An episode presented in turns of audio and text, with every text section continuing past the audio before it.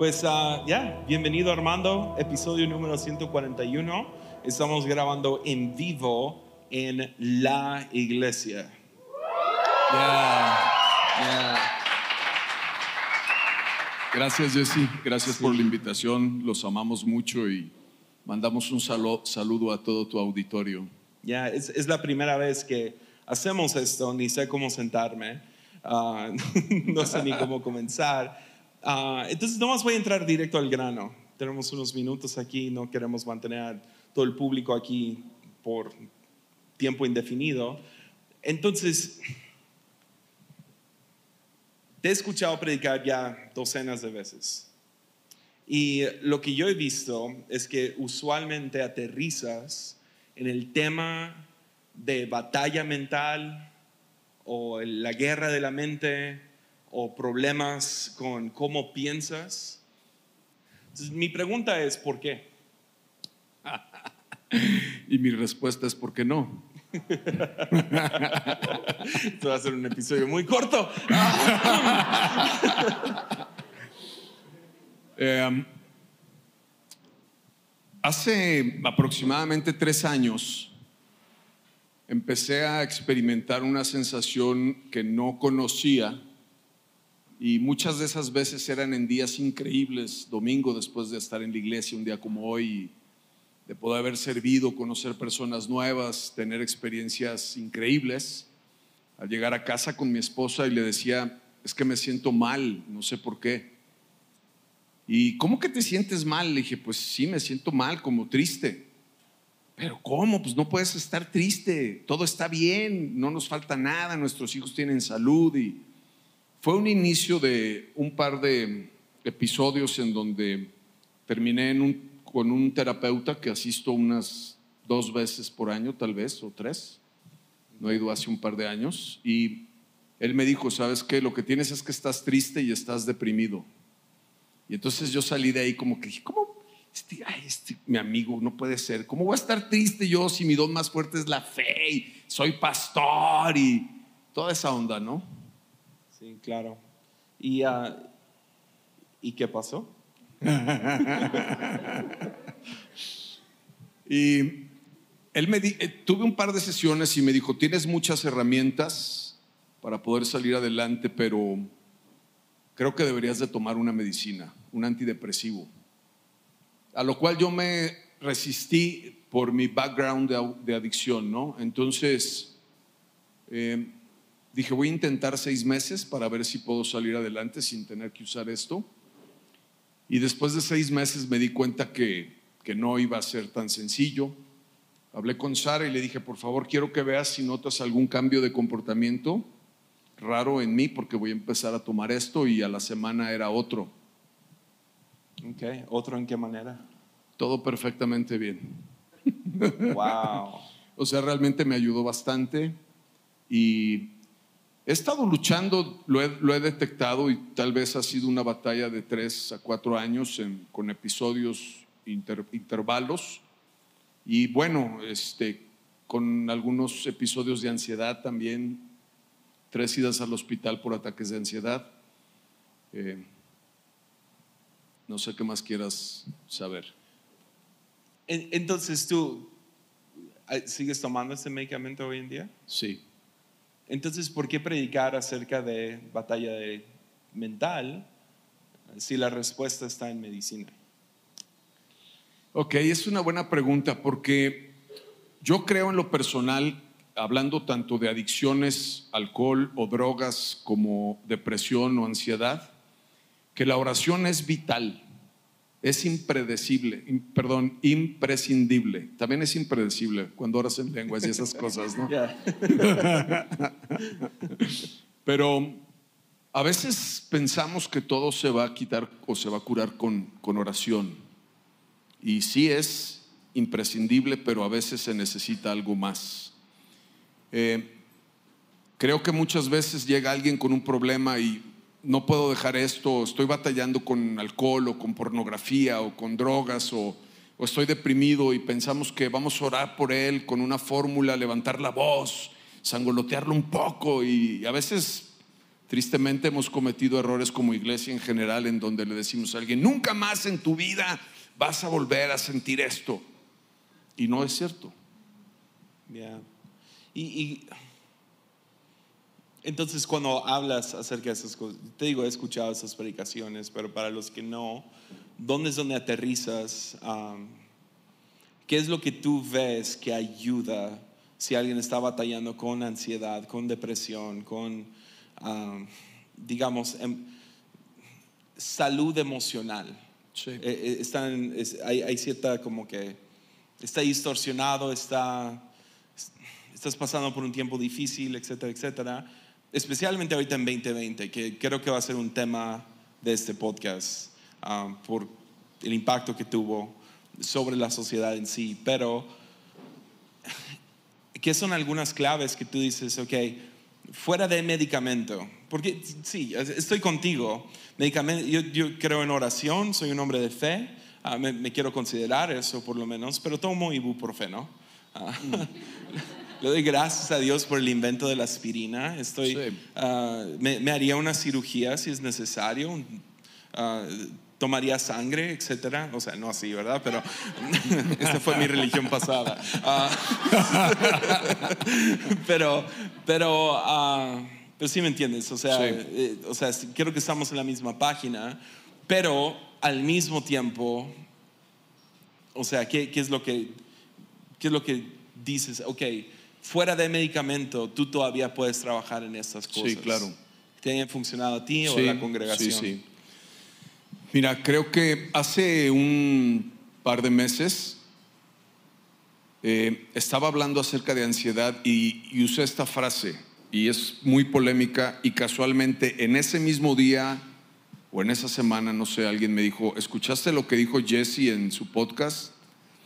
Y yo dije que la ansiedad era pecado.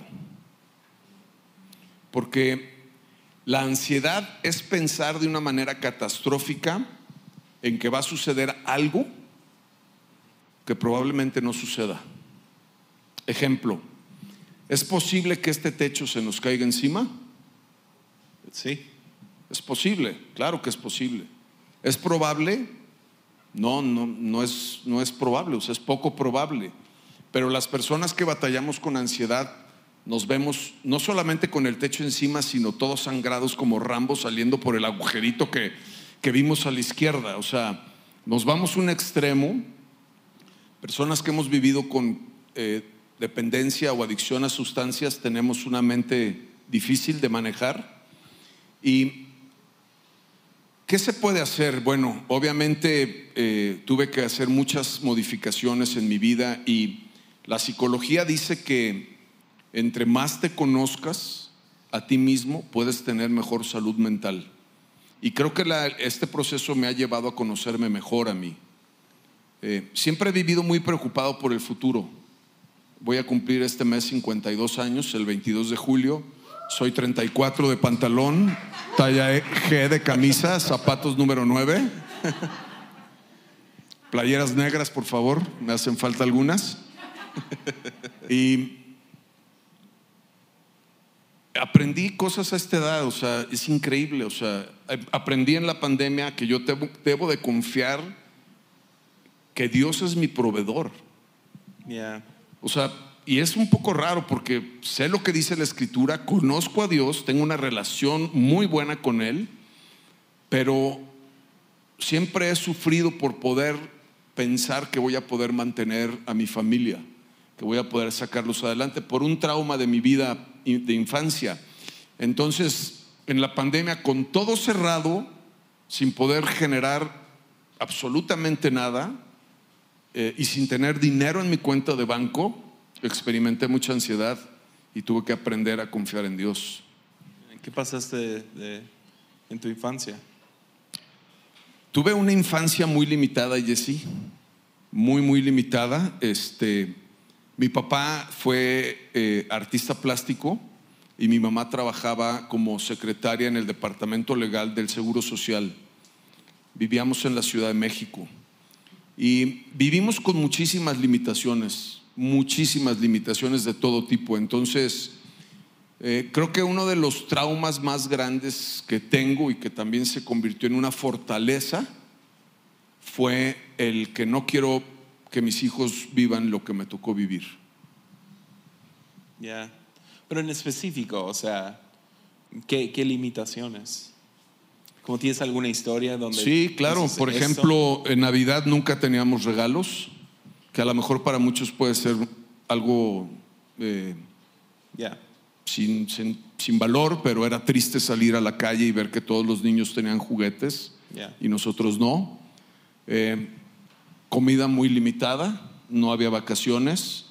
Eh, jugaba con mis zapatos rotos y cuando se rompía el calcetín del agujero de la suela y llovía me daba cuenta que se le metía el agua. Eh, andábamos todo el día con el uniforme de la escuela. Okay. Vivimos bien, pero vivimos muy limitados, sin un automóvil en casa. Y eso ter- termina acosándote hoy en día. Yo creo que muchas veces el dolor puede ser el principal catalizador de cambio en nuestra vida. Entonces, yo no quiero volver a sentir lo que sentí en esa edad. Y eso me ha llevado a esforzarme y a trabajar y a poder tratar de entregarme a mí y a mi familia, eh, pensando más en mis hijos una vida diferente, ¿no? Ya. Ah, Hace ratito estabas, eh, mencionaste que me metí en muchos problemas, es chistoso, eh, por las cosas cual- por las cuales me meto en problemas. O sea, hay veces que digo, uh, esto va a ser polémico y nada que ver, todo el mundo, ah, chido. Y luego digo, ansiedad es pecado y todo el mundo, wow, o sea, estuvo, eh, no, no, no entienden la cantidad de mensajes directos que recibí por poner eso en Instagram. Entonces déjame explicarlo por un segundo, si se puede. Sí. Um, eh, todo depende de la semántica de, de la palabra pecado. Pecado, ah, usualmente pensamos, ah, Dios es un abogado inseguro que cuando rompemos sus reglas le sale humo por las orejas y se enoja un montón y "Mm, rompieron mis reglas y ahora les voy a mandar al infierno. Y no, nada que ver. Así no funciona. La razón que Dios odia el pecado es la misma razón que ahorita tenemos, tenemos una hermana que amamos mucho en nuestra iglesia, que trabaja para nuestra casa hogar, tiene cáncer. Odiamos el cáncer en su vida. Claro. ¿Por qué? Porque nos está robando de, quien, de, de alguien quien amamos. La razón que Dios odia el pecado no es porque es un Dios inseguro que, uy, rompiste sus reglas, es porque Él entiende que eso no es el ideal para tu vida y va a carcomer tu alma, tu cuerpo, tu espíritu, hasta que dejes de ser quien fuiste diseñado a ser. Eso es pecado. Es fallar la marca, es vivir fuera del ideal de Dios.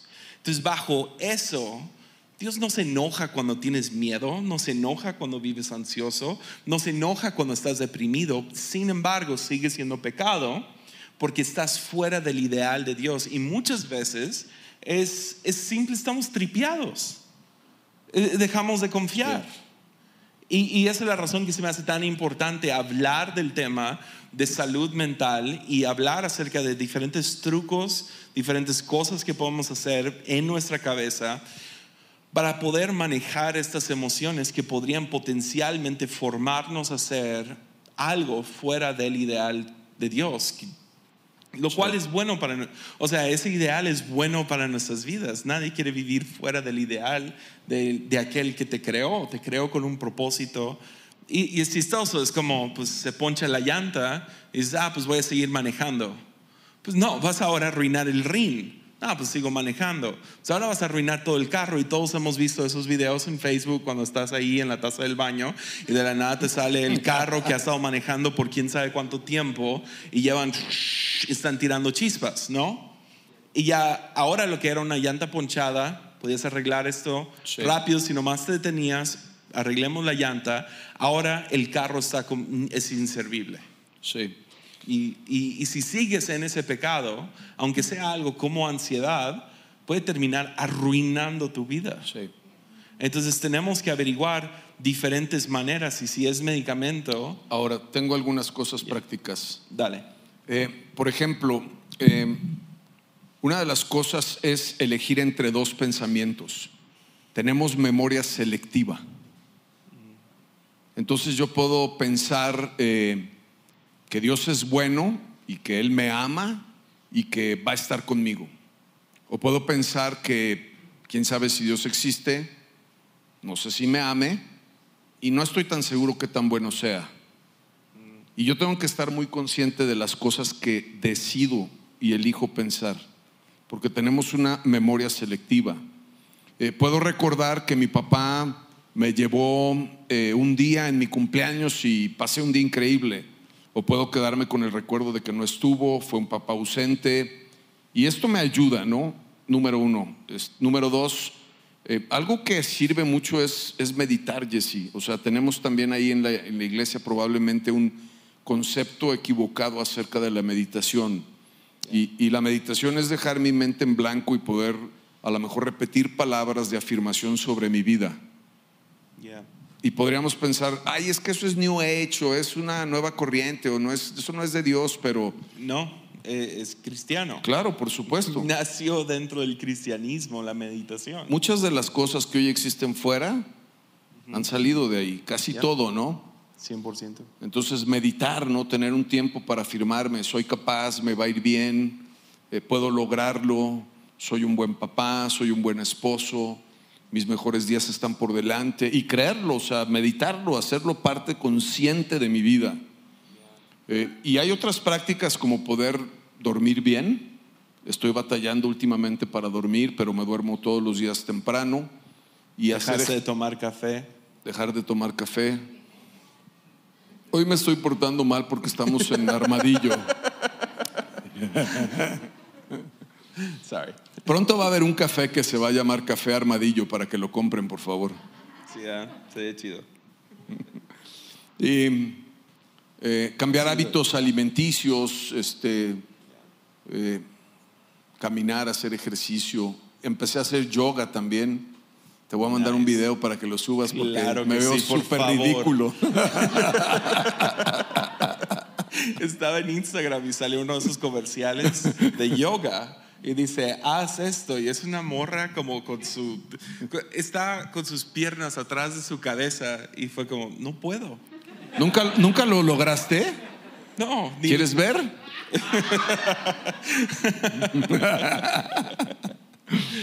apenas puedo cruzar la pierna. Es un buen inicio, yo también. Pero fíjate que, por ejemplo, el yoga es algo que me ha liberado de una manera impresionante. Nunca hubiera, o sea, nunca lo hubiera experimentado y pensé o pienso que hoy es el mejor ejercicio que existe, ¿no? Yeah, wow. Wow. Entonces, um, entonces enseñas ¿Sabes, cosas ¿sabes qué otra cosa, Jesse? Perdón. En esa época yo venía a la iglesia y entonces llegaba el domingo y les decía, eh, ¿cómo están? Una alabanza increíble. Y les decía, pues bienvenidos, están en su casa y la verdad hoy me siento mega deprimido. Pero por favor no dejen de venir a la iglesia. Y ya predicaba, hacía mi mejor esfuerzo y Sara me decía, ya no digas eso, ya no digas que estás deprimido. Y sabes, creo que la salud comienza por reconocerlo y verbalizarlo. Creo que millones de personas dejarían de suicidarse si tuvieran un lugar en el cual se pudieran sentir no juzgadas y pudieran reconocer, ¿sabes qué? Me siento fatal, Yeah. no tengo ganas de vivir, no tengo esperanza, siento que he perdido el rumbo y poder hablarlo y, y muchas veces lo único que necesitas es abrazar a esa persona, ni siquiera decirle nada, sino sencillamente abrazarla lo más fuerte que puedas. Yeah. Yeah. Muy bueno.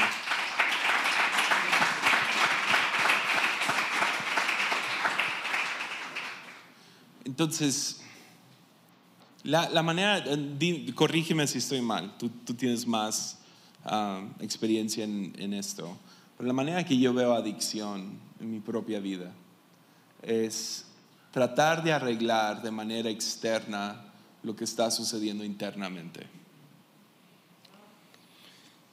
Sí, sí. eh, tenemos que partir de la base también, Jesse, que es algo que está muy mal entendido. Fíjate en esta, en esta diferencia para mí. Ansiedad es pecado. Adicción es una enfermedad. No es pecado. Oye, es que eres un borracho y entonces vives en pecado. No. Hay personas que están enfermas. Yeah. Y que no pueden cambiar su vida. Y claro, es una respuesta externa de lo que hay en tu interior, que además en la historia y en los libros y en la ciencia es imposible que lo puedas solucionar tú solo. Ya. Ya, Y tú has hablado bastante acerca de tu, de tu pasado con alcoholismo. Yo he, yo he sido bastante abierto con mi pasado con adicción a pornografía. Y creo que los dos coincidimos que lo que terminó solucionando eso no fue como que, ah, voy a comprar tal cosa que me electrocuta cada vez que se me antoja. ¿En dónde lo venden? Me, me voy a, ¿En dónde lo compraste? me- me voy a echar, ¿cómo se llama la cosa que te pones en las uñas para no mordértelos? Esmalte de este que sabe feo. Como que no hay respuestas así para condiciones así. Y Sí. termina, termina siendo la manera que te libras de alguna adicción de ese tipo o de cualquier tipo, es buscando qué es lo que estás tratando de satisfacer dentro de ti. ¿Es cierto? A veces es más complejo, Jesse. Sí, claro. Eh, yo creo que la adicción en la Biblia está descrita en Romanos cuando Pablo dice, queriendo hacer lo bueno, hago otra cosa.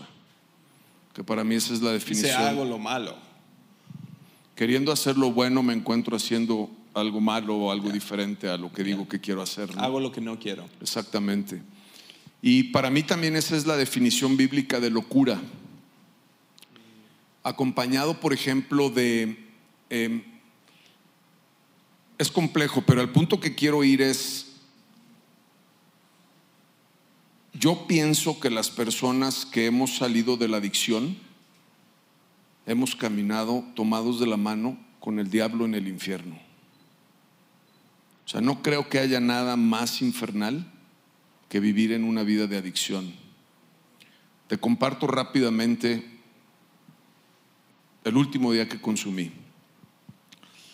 El último día que consumí hace muchos años, ya gracias a Dios, eh, duré tres días consumiendo alcohol y cocaína.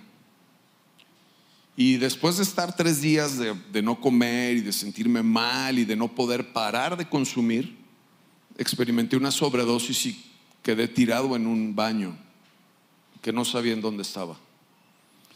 Y sabía quién era Dios, no sabía en dónde estaba, ni tampoco lo conocía, porque crecí en una familia que reconocían a Dios. Y hice una oración más o menos como, Señor, si tú me das un día más de vida, te prometo que voy a cambiar mi vida. Y pasaron un par de horas, llegó la tarde, estaba mucho mejor, salí, me atendí y al día siguiente estaba otra vez consumiendo cocaína. Y la gente se muere, Jesse. La gente se muere, o sea, todos tienen un deseo genuino cuando está sufriendo de cambiar su vida, pero es una enfermedad que es incurable, es progresiva y es mortal. Y si no hay la intervención de Dios o de un poder superior, como lo llaman en los grupos de 12 pasos, no puedes cambiar eso. Tú me has, me has evangelizado con los 12 pasos. Y ah, le- leí un libro, después te lo, te lo pasé, ah, que también me ministró mucho. Sí. y ah, acerca de los 12 pasos y se llama Respirando bajo el agua y ah, Qué buen título, ¿no? sí Respirando bajo el agua. ¿Cuánto tiempo crees que podrías estar respirando bajo el agua? no, pues todo el chiste es aprender a respirar bajo el agua Lo que pasa es que algunos duramos muchos años respirando bajo el agua Ya, y eso no es una vida, ¿no? ya. Ya. entonces ah, no sé si puedes tomar un segundo y hablarnos de los 12 pasos Sí, claro. porque genuinamente es- está tan amarrado a- al Evangelio mismo. Y luego quiero terminar con, te me estabas adelantando hace rato y por eso cambié el tema. Ah, ok. Qui- Quiero terminar en un lugar muy específico. Sí. Um, pero, pero háblanos un poco acerca de los 12 pasos y lo que Sí. significan para ti y lo que tú crees que puede ser beneficioso tanto para cada persona, pero también para la iglesia. Sí, probablemente algunos no me los sé de memoria y tendré que usar mi acordeón, ¿eh? No hay problema. Porque aquí hay muchos sentados que están en el programa conmigo, pero no me pueden soplar porque se delatarían. Yeah. Se supone que son anónimos, entonces, "Eh, el primer paso es este. Algunos ya gritan puente. ¿Quiénes dicen puente? Está oscuro, pueden decir puente. Ah, Algunos es lenguaje Sí, no le entiendo para nada. Sí, pero bueno. nosotros sí. puente es cuando estás en una reunión y alguien dice algo y entonces la gente le pasó lo mismo y dice puente, que puentea. Mm. Es de lo más raro que puede haber, pero es como un amén en los grupos de 12 pasos. Es como decir amén. Sí. Yo sufrí con esto y me sentía mal y estaba deprimido y Puente. puente. Me gusta. Amén. Ya. El primer paso es un paso que me encanta porque no creo que haya nada más bíblico que esto. Y dice que admitimos que éramos impotentes ante el alcohol o las sustancias. Al final que éramos impotentes y que nuestra vida se había vuelto ingobernable. Y es la derrota. Cuando no me derroto, no puedo cambiar nada en mi vida. Nice. Y es como cuando yo me derroto a mí mismo, cuando me quito el poder, cuando me humillo delante de Dios, cuando reconozco que no puedo, en mi debilidad, tú te fortaleces. Qué interesante esto, Jesse. Sin derrota, no hay victoria. Contrario al mundo, contrario al, al- no solamente a la corriente del mundo, sino como vive el mundo. Todos queremos la victoria. Yeah. Bueno, en este caso, igual que en la vida cristiana, toma tu cruz y sígueme. Derrótate para que puedas tener la victoria. Sí, literal, acabo de hablar de eso en el episodio pasado. Jacob lucha con Dios y sale de la tienda de campaña victorioso porque ganó y vulnerable porque le dislocaron la cadera. Sí, Es como, es, es, es, es una de los dos. Son las dos van juntas. sí. Y ah, ya, fascinante. El segundo paso dice que le pedimos a un poder superior que nos devolviera el sano juicio. Y traducido al español significa que si estás pidiendo que te devuelvan el sano juicio es que estás loco, ¿no? Yeah. Pero todavía dice poder superior. En el tercer paso se menciona la palabra Dios. ¿Por qué? Porque en esta etapa del programa lo único que has logrado en el primer paso es dejar de beber y de consumir. Solamente. Paraste tu adicción, pero ese no es el problema, esa es la punta del iceberg. El problema está abajo, en la raíz, en el fondo. Y te tienes que conocer a través de este programa, que es un programa que ha salvado a millones y millones y millones de personas con adicción en todo el mundo.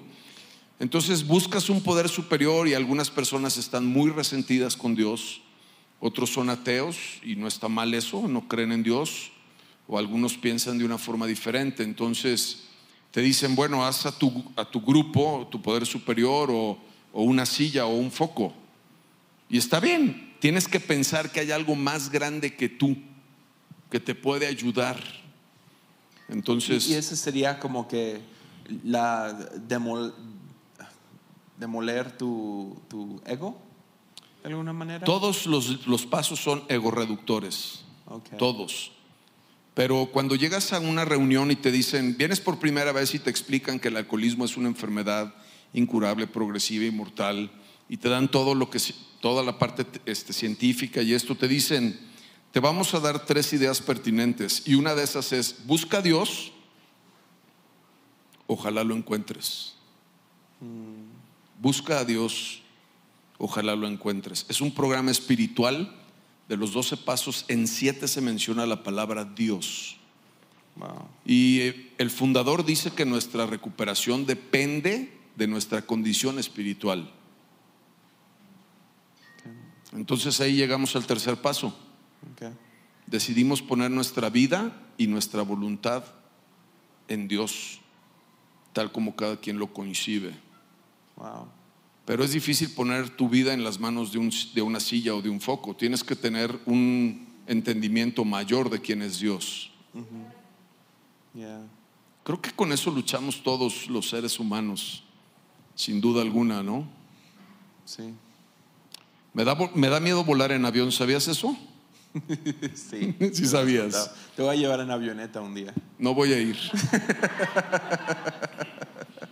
Una vez estábamos en Canadá, Sara y yo, y nos invitaron unos amigos a volar en una avioneta para ir a un glaciar. Ajá. Yo creo que es el viaje más espectacular que puede haber. ¿Ya? Y les dije, no, gracias, yo aquí los espero. Y no fui.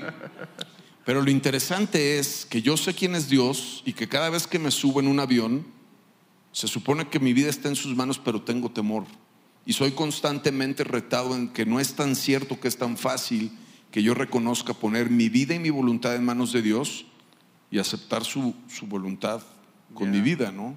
Estuvimos dispuestos a aceptar su voluntad.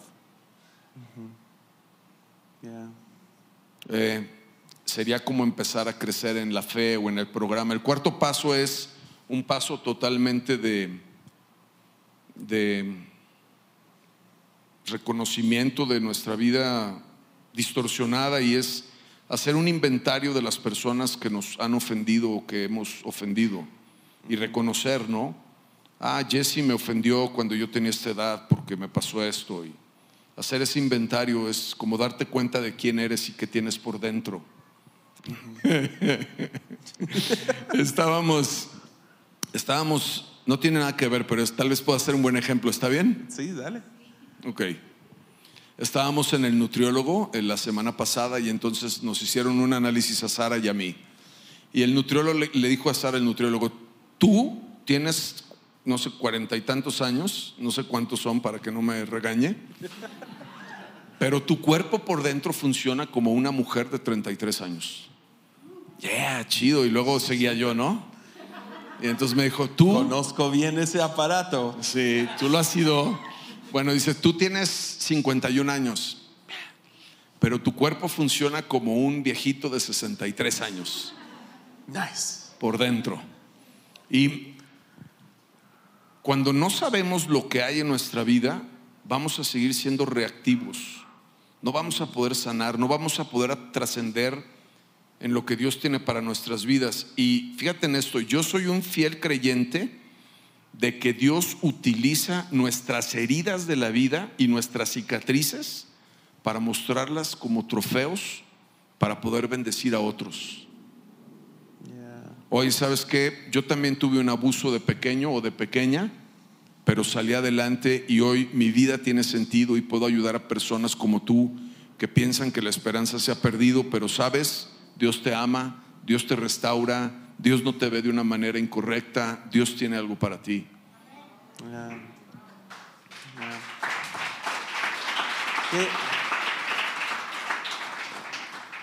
No sé, no, que, no sé por qué brincó tanto en- dentro de mí la palabra reactivo. Ah, o sea, brincó a- a mi memoria cada vez que me siento desintegrado, que emocionalmente estoy mal, que cualquier cosa, es cuando más estoy reaccionando. Y cuando me siento bien es cuando yo estoy tomando la iniciativa. Eh, Es, es muy, muy interesante esa, esa palabra, reaccionar. Y creo que sí es posible vivir toda tu vida reaccionando a lo que te pasa. Claro. Y todo es un- una reacción. Y no sé, te- voy a... Voy a Y- habla más de eso. Y la Biblia dice, yo les doy un espíritu de poder y de control y de dominio propio. Exacto. Sí, reaccionar es como pasar la película y acabar sin haber disfrutado lo que pagaste por entrar al cine. Yeah. O sea, toda la vida puedes estar reaccionando y, y si tienes traumas o no has sanado cosas en tu corazón, vas a tener un, un matrimonio insufrible.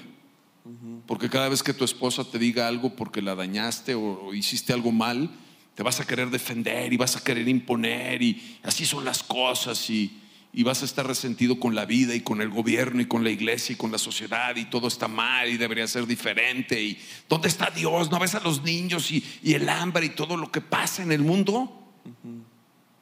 Y no sé, o sea, creo que la reacción es algo que no es bueno, que no es de Dios, que puede ser pecado también. Y podemos vivir una vida plena. Creo que la reacción está alineada a una vida de mediocridad y la plenitud está alineada a una vida de análisis y de amor y de dominio propio. No quiere decir que seamos perfectos, no quiere decir que hagamos las cosas siempre bien. Sí, sin juicio, o sea, siempre estamos, Claro, o sea, yo, yo, pero yo decido, yo decido, Jesse, ¿no? ya. Alguien me hace enojar y, y yo tengo, o sea, yo puedo reaccionar y llegar al, al punto de golpear a esa persona y después arrepentirme. O pensar, híjoles, ¿sabes, ¿sabes qué es interesante? La Biblia dice, paga el mal con el bien. Y cuando alguien te hace un daño, te trata mal o está siendo agresivo y, y tú eres amable con esa persona, suceden milagros en ese momento. Alguien puede llegar y reclamarte y, y, oye, ¿sabes qué? En la iglesia de repente ha llegado alguien a reclamarme, ¿no? Y yo no me defiendo, yo escucho y le digo, ¿sabes qué? Creo que tienes razón. Creo que cometí un error y te pido que me disculpes y voy a aprender de lo que me estás diciendo. Hoy alguien me puso en mi face, en mi, en mi Instagram, ha estado y me puso, ha estado se escribe con H y lo corregí y le dije, gracias por corregirme. Se siente chido. En vez de defenderse, ¿no? ¿No fue sarcástico? No, no, no, fue en buena onda. Gracias. No, no, no. No, porque yo podría haber dicho, lo hace mi equipo de, edición y qué fijada. No, o sea, sabes, creo que en la vida perdemos mucho tiempo en defendernos, en reaccionar, en tratar de imponer una ideología. Deberíamos de perder más tiempo o invertir más tiempo en amarnos, en abrazarnos, en pasar buenos tiempos, en reírnos. Entonces, paso cinco. El paso 5 ya se me olvidó, pero ahorita voy a sacar mi acordeón. Creo que, ah, sí, no, el paso 5 el paso cinco es el más intenso. Hay un libro azul que es como la Biblia y ahí puedes hacer tus pasos y los vas guiando. Y el paso 5 te dice que te debes de tomar un buen tiempo, que puede ser que te sientas mal después de hacerlo, que te puedas sentir pesado o liviano. Y el paso 5 es poner a una persona enfrente de ti y contarle tu vida y todo lo que escribiste y sacar toda tu basura y decirle la clase de monstruo que eres o la clase de cosas espantosas por las cuales has pasado. Y esa persona cuando generalmente tiene experiencia escucha y te acompaña para poder hacer una confesión y sacarlo de tu corazón y de tu alma. Es muy liberador. Entonces, es en el paso cinco hacia adelante que ahora ya involucra a la comunidad. En todos está involucrada porque Sí, pero los primeros cuatro es, es, reconoce que hay un- Sí. Algo que se me olvidó decirte es que todos están escritos en plural. Oh, Qué interesante, ¿no? ya, no sabía eso. Sí. Paso seis.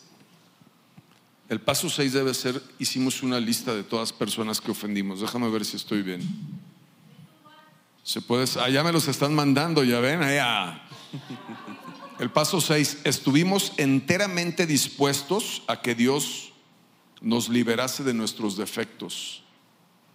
Estuvimos enteramente, todos están en plural, qué interesante. Y, ¿sabes? A veces vivimos con una vida tan mediocre y nos hacemos tanto las víctimas. Y no quiero minimizarlo, o sea, no, no estoy hablando a la ligera, Ya. pero Dios es un Dios que está dispuesto a redimirnos. Dios no es un Dios que se nos rompe un vaso y agarra un, saca un pegamento y nos pega nuestra vida en pedazos. Ya. O sea, Dios toma nuestra vida, la tira por allá y con sus manos forma una vida nueva. Y el paso 6 Ya. es eso. Yo quiero estar dispuesto a que Dios pueda hacer de mí una nueva persona. Pero si no estás dispuesto, Dios no puede hacerlo. ¿Tú crees que hay alguien en el mundo que es in- imposible de redimir? Irremisible. Irremisible. Por eso eso dije, ¿no? Con, con N, pero se oye mejor sin la N. Irremisible. Imposible de, remis- de remitir mejor. No, ¿Verdad que no? no, claro que no. Claro que no. El, el programa nos enseña, Jesse, a personas, por ejemplo, personas malas que abusaron de ti, que puede- pueden haber hecho de tu vida pedazos y, te trataron mal y te robaron tu dinero, mataron a alguien que amabas, secuestraron, violaron, a que muchos de ellos el problema que tienen es que están enfermos. Y eso baja mucho el dolor y el resentimiento. Eh, hace años fuimos yo y mi esposa a los picaderos de Tijuana. Es uno de los lugares más peligrosos de México y ah, es- se llaman los picaderos porque encuentras jeringas de heroína y Sí. diferentes drogas por todo el piso. Y toman estos como hoteles viejos y viven como vagabundos ahí adentro. Sí. Fuimos con un ministerio donde van y revisan cuántos niños hay ahí metidos y los niños pues los están abusando sexualmente o están viviendo en pobreza extrema o cosas muy feas y perdonen por ser vulgar pero pues Armadillo no es un podcast para niños Um, entonces voy a describirlo bien en cuanto llegamos había un cuerpo muerto afuera del hotel Wow. y no es un hotel, es un hotel abandonado. Jeringas tapizando las dos orillas del callejón. Ah, llegamos y, ah, y con, con la persona que íbamos llegó, ah, llegó esta muchacha, no, no sé si puedo decir su nombre, pero llegó gritando arroz, arroz, llegó para darles comida y distraer, que vengan todos, y ella se iba sola a los cuartos para checar cuántos niños había, Wow. documentarlos y presentarlos ante autoridades para ver qué se puede hacer para removerlos de ahí. Entonces nosotros somos la distracción, ¿no? Y, ah, y llegamos y ella llega gritando arroz, arroz, y dio arroz, dimos arroz con leche. Y es horrible describirlo así, pero es, así fue. Se vio como cucarachas saliendo de debajo de la basura, ¿no? Gente literal saliendo, los ojos muertos. ah, o sea, salió un muchacho, no sé, señor, en un traje de baño de niña. Y, ah, y se empezó a masturbar frente a mi esposa. Gente literal completamente fuera de su cabeza. Después de eso, este mismo ministerio nos llevó a la zona roja de Tijuana, 3 de la mañana, algo así. Y estamos en una van y nos van apuntando, no, pues aquí venden droga y aquí se prostituyen y aquí están los, los, ah, diferentes tipos de prostitutas y así. Luego llega- llegamos a un callejón, hay niños y están a la venta. Sí. Y, y llegamos a- al cuarto de hotel y pues en shock, ¿no? Y ah, si pueden cambiar las luces, da epilepsia esta onda. Ahí está, perfecto. Ya- llegamos al cuarto de hotel, Mimi se acuesta, son las 3, 4 de la mañana en este punto. Y yo no puedo como ni, ni no, no puedo ni digerir lo que acabo de ver. Se fue a otro mundo, aunque fue aquí mismo en México, era otro mundo. Y, y empiezo a orar y digo, Dios, ¿qué se hace aquí? La mayoría están idos mentalmente, ya no están aquí. Eh, Si, les- si los llevamos un barbero gratis y un baño y esto una comida, los, meto- los metemos a un centro de rehabilitación, etcétera, etcétera. Y luego te están contando, esto ni es lo peor, hay, hay mundos subterráneos y gente que vive debajo de, de- de Tijuana, en, las- en los canales y, y estás pensando, ¿qué se puede hacer? Y, llegó a mi cabeza el pensamiento, lo único que podría salvar a estas personas es un milagro. Y Dios me habla en ese momento y me dice, ¿qué piensas que eres tú? Wow. Y a veces pensamos, porque la mayoría de los que están aquí, los que están escuchando en este momento, vivimos con privilegios. Hay gente que vive mucho peor que nosotros. Y podemos tener nuestros momentos de, ay, pobre de mí, porque pues me dejaron en visto en el WhatsApp.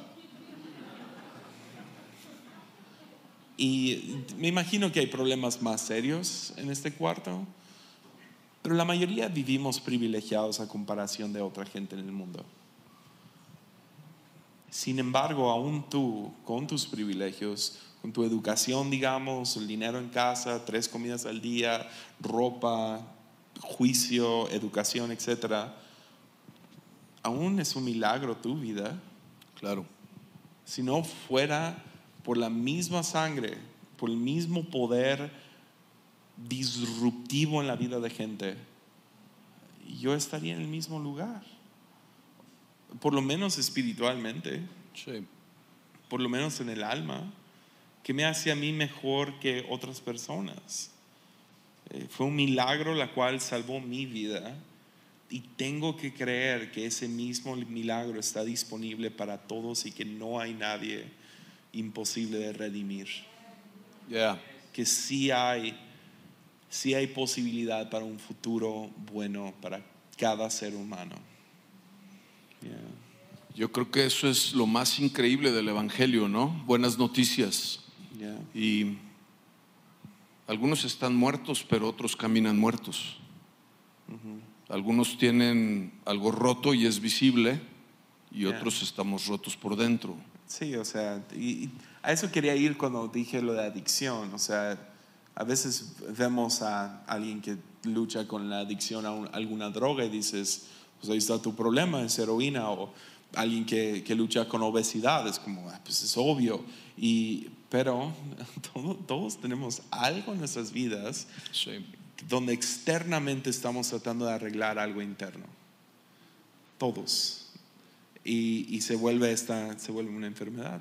Sí. Sea la aprobación de otros, sea el trabajo y tengo que cumplir con tal trabajo, sea...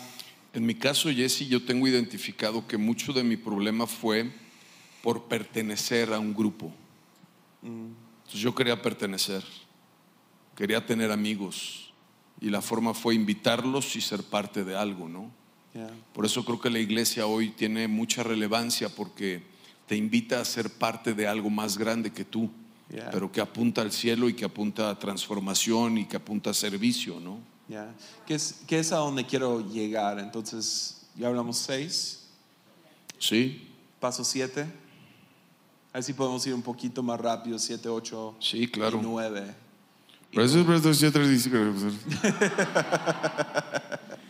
Oigan, cambi- cámbienme el fondo de pantalla, algo que no diga bar, porque se supone que Es un poco incongruente.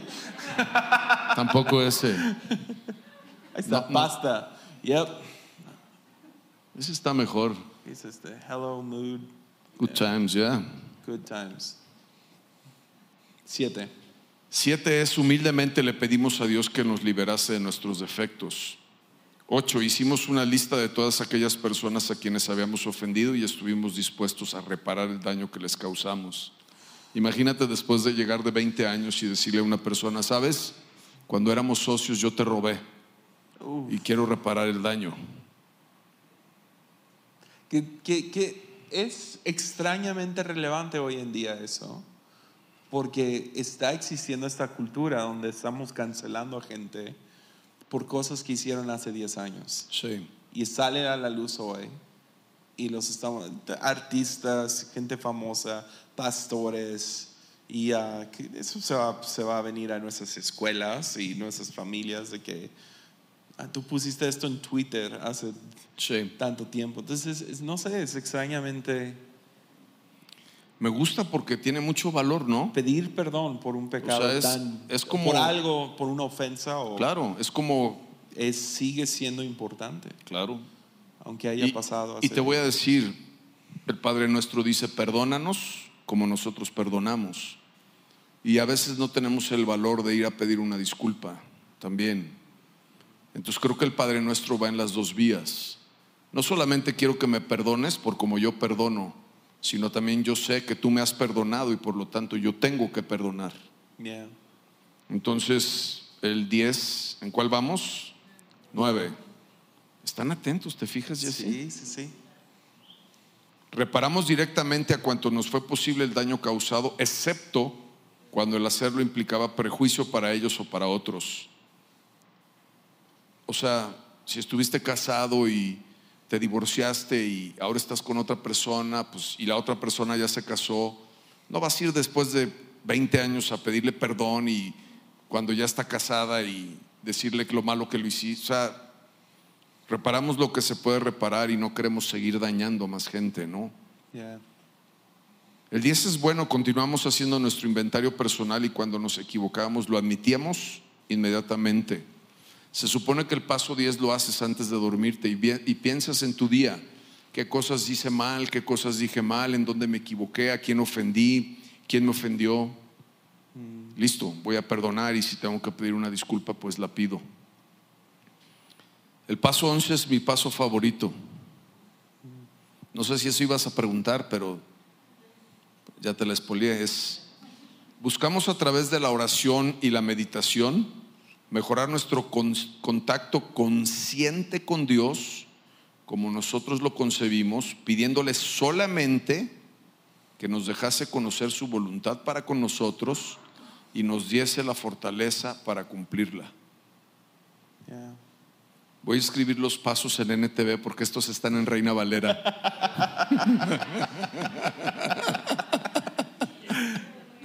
Buena. Eh, es que nos diese la fortaleza y nos... Ok, ese paso me fascina. Yeah. Una vida en una vida o en un programa o en una recuperación o en algo sin un propósito y sin Dios es perder el tiempo. Hay gente que tiene todo en la vida, entre comillas, y solamente le falta algo que es Dios, por lo tanto no tiene nada. No son plenos, no son felices, no tienen propósito, han ganado y han hecho todo lo que han querido, han conquistado lo que han deseado y siguen con ese vacío, queriendo llenarlo, ¿no? Sí. Y el paso 12 es el paso de excelencia y dice, habiendo obtenido un despertar espiritual como resultado de estos pasos, tratamos de llevar el mensaje a los alcohólicos y practicar estos principios en todos nuestros asuntos. Entonces, en este paso damos para recibir. Aquí damos y le compartimos a otro lo que hemos pasado para que él pueda cambiar su vida. Me gustó como lo dijo Richard Rohr en su libro. Ahí lo decía así más o menos. No lo tienes hasta que lo das. Así es, No lo vas a agarrar así es. hasta que lo entregas a alguien más. Sí, Y ah, entonces quería terminar en esta nota y que nos contaras un poquito ah, dentro de los programas de 12 pasos. Uno, uno de los elementos más importantes tiene que ser la comunidad y el mentoreo. sí, Que tienes a alguien a tu lado Sí. en medio de todo este proceso. Y tienes a Dios, sí, pero tienes ayuda, tienes a alguien más que ha pasado el proceso. así es. Ah, y si no ha pasado el proceso, entonces no vale, ¿verdad? Que Algunos están en, en- en el camino, no necesariamente tienes que tener, haber terminado todos los... yo me refiero, no, no puede ser como que, ah, el amigo que nunca ha hecho nada. Lo que pasa- ser alguien que, Es que era lo que te decía referente a la palabra puente. Una persona que no ha caminado en el infierno de las adicciones no puede entender la vida de otro adicto. Es imposible. Entonces, tiene que estar luchando en lo mismo, no tiene que ser compañero de batalla para poder entender lo que le pasa al otro. que es tan opuesto a cómo muchas iglesias se manejan hoy en día.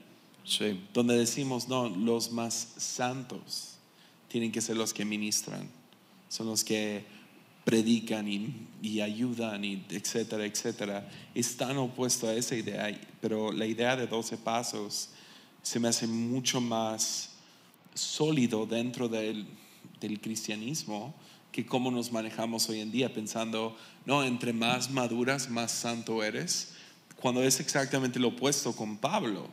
Pablo inicia diciendo, de los apóstoles soy el menor, y luego después en su vida dice, de los cristianos soy el menor. Y luego termina diciendo, de los pecadores soy el peor peor. él va reconociendo en él sus deficiencias. No puedes mentir cuando estás escribiendo la Biblia. o sea, no, no se vale. Entonces, él realmente creía que era el peor de los Y podría a pecadores. lo mejor que- quererse haber descrito como héroe, ¿no?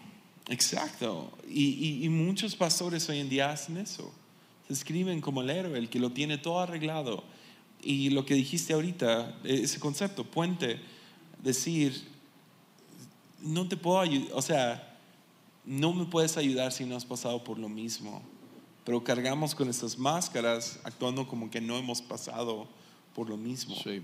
Ahora yo entiendo, una adicción a, a alguna sustancia fuerte como cocaína y heroína y alcohol y, y todo eso es diferente a me deprimo de vez en cuando. Es muy diferente.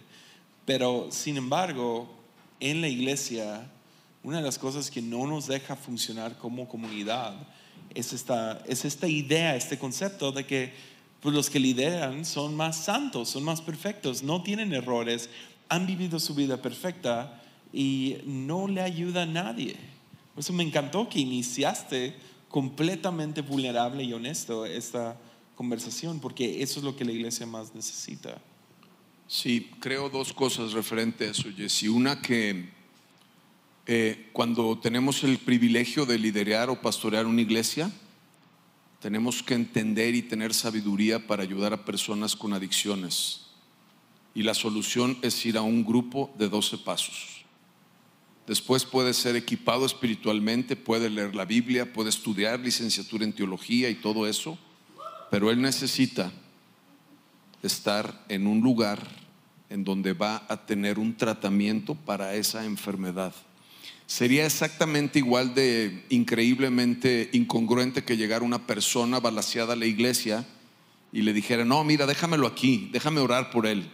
Oye, pero se está desangrando, pastor. Sí, pero vamos a orar por él. No, no, no, no vamos a orar por él. Hay que llevarlo al hospital para que lo atiendan. Pausa un segundo. Me gustó más el del bar que esta cosa. ¿Quieres Para los que regresar al del están bar? escuchando, es, es tu posición de fondo de pantalla armadillo. Ahí está, chido. Pero síguele. Y esa es una parte. Y la otra, tú no sabes la cantidad de veces que alguien me ha dicho a mí, creo que ha impactado más ser vulnerable que predicar bien la Biblia. Escucha esto, ¿eh? O sea, puedo hacer un exégesis y puedo presentar un mensaje expositivo y hacer 36 pasos teológicos y profundos y hablar del original y no estoy diciendo que eso no esté bien.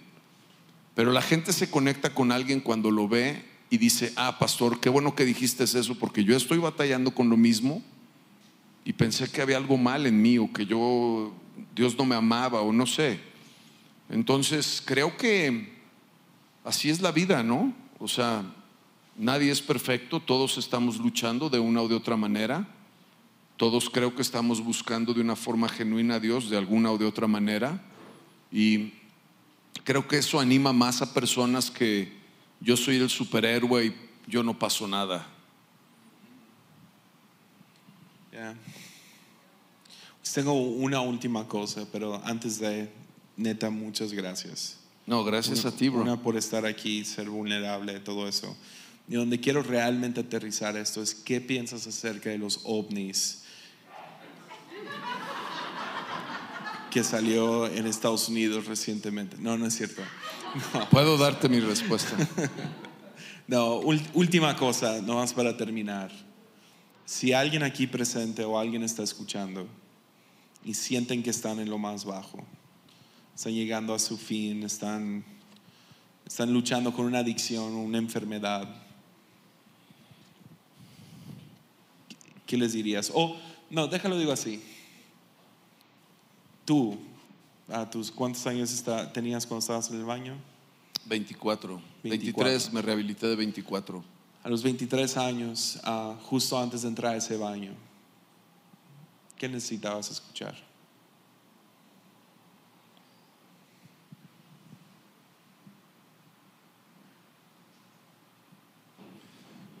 Yo pienso que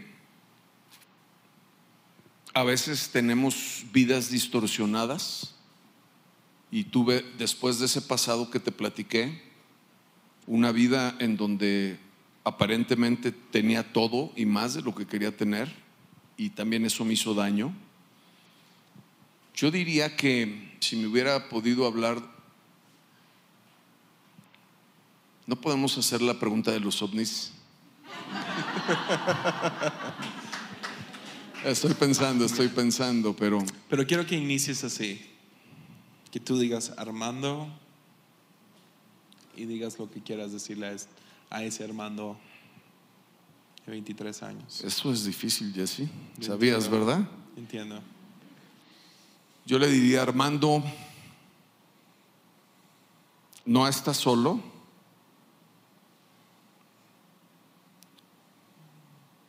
Vales mucho más de lo que crees. Dios tiene un plan increíble, aunque hoy no lo puedas ver. Dios tiene para ti una familia como nunca podrías tal vez haber imaginado. Tu vida es muy útil para poder servir a otros, por lo tanto no deberías de desperdiciarla. Y tal vez también le diría, estás viviendo en una mentira satánica y tienes que encontrar la verdad.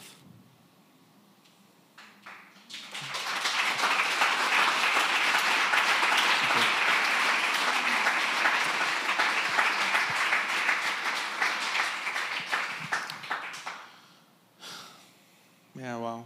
Pues muchas gracias, pastor, y gracias a todos los que están aquí. Ah, ya nos pasamos el tiempo, entonces quería ver si los involucraba, pero yo creo que para la otra. Ah, pero muchas gracias a todos por estar aquí. No sé si tú quieres terminar con la palabra con la que terminamos cada episodio de, de Armadillo. Sí, pues primero que nada, gracias Jesse. Gracias por servir a Gracias por servir a Jesús de maneras creativas y nuevas, en donde muchos que hoy nos están escuchando tal vez no tendrían la oportunidad o el deseo de acercarse a Dios y a través de este podcast seguramente muchos están conociendo y teniendo una relación con Jesús. Es algo que admiro y que valoro y respeto mucho.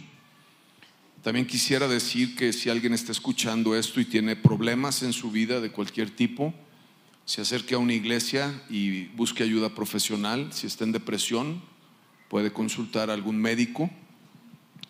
Y si alguien está batallando con alguna adicción en drogas o cualquier tipo de cosa, busque un grupo de 12 pasos, porque esa es la forma de cómo poder salir adelante.